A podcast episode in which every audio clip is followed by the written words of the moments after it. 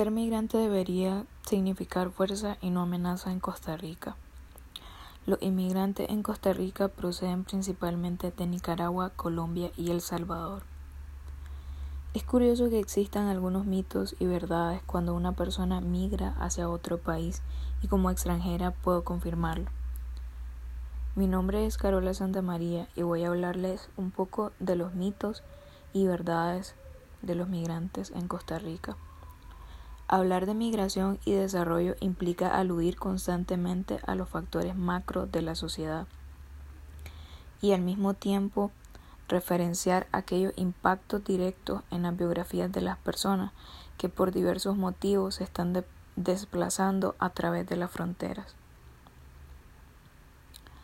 Las causas de los recientes desplazamientos a nivel regional responden a factores de índole estructural económicos, políticos y sociales.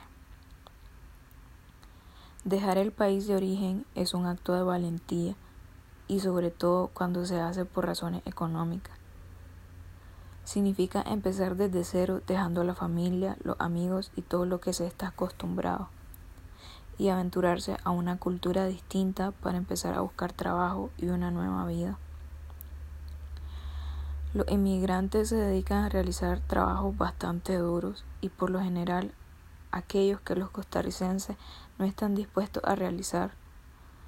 Las ocupaciones que mayoritariamente se dedican los extranjeros se concentran en trabajo de situaciones de desventaja, como es el caso de las mujeres, que en su mayoría están realizando ocupaciones elementales sin contrato y con bajos salarios.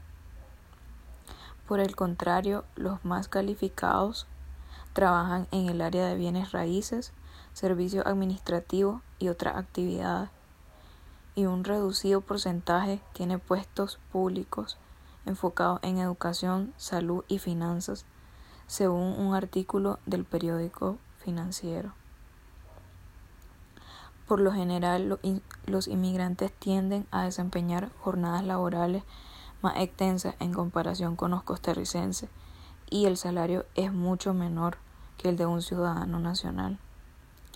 Es así que los inmigrantes que llegan a Costa Rica impactan positivamente el desarrollo económico. Es curioso saber que es normal que algunos costarricenses perciban de una manera menos positiva a algunos extranjeros, y esto depende mucho de la nacionalidad.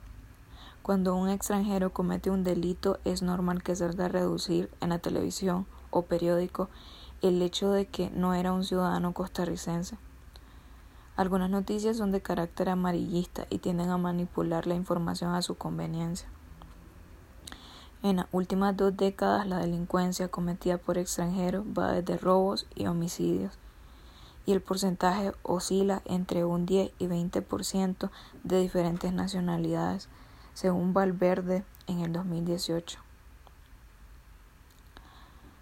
Existen muchos mitos y verdades. Entre estos mitos está la falta de educación y que los migrantes vienen a robar el trabajo de los locales. Entre las verdades están los estereotipos, la porofobia y xenofobia, y el camuflaje de vocabulario que hacen algunos de los migrantes que vienen en condiciones de desventajas los cuales también realizan una mano de obra barata. Detrás de tantos mitos y verdades, los ciudadanos costarricenses deberían darle la importancia que merece el trabajo que generan los inmigrantes en el país y especialmente el aporte de ingresos que genera el PIB gracias a ellos.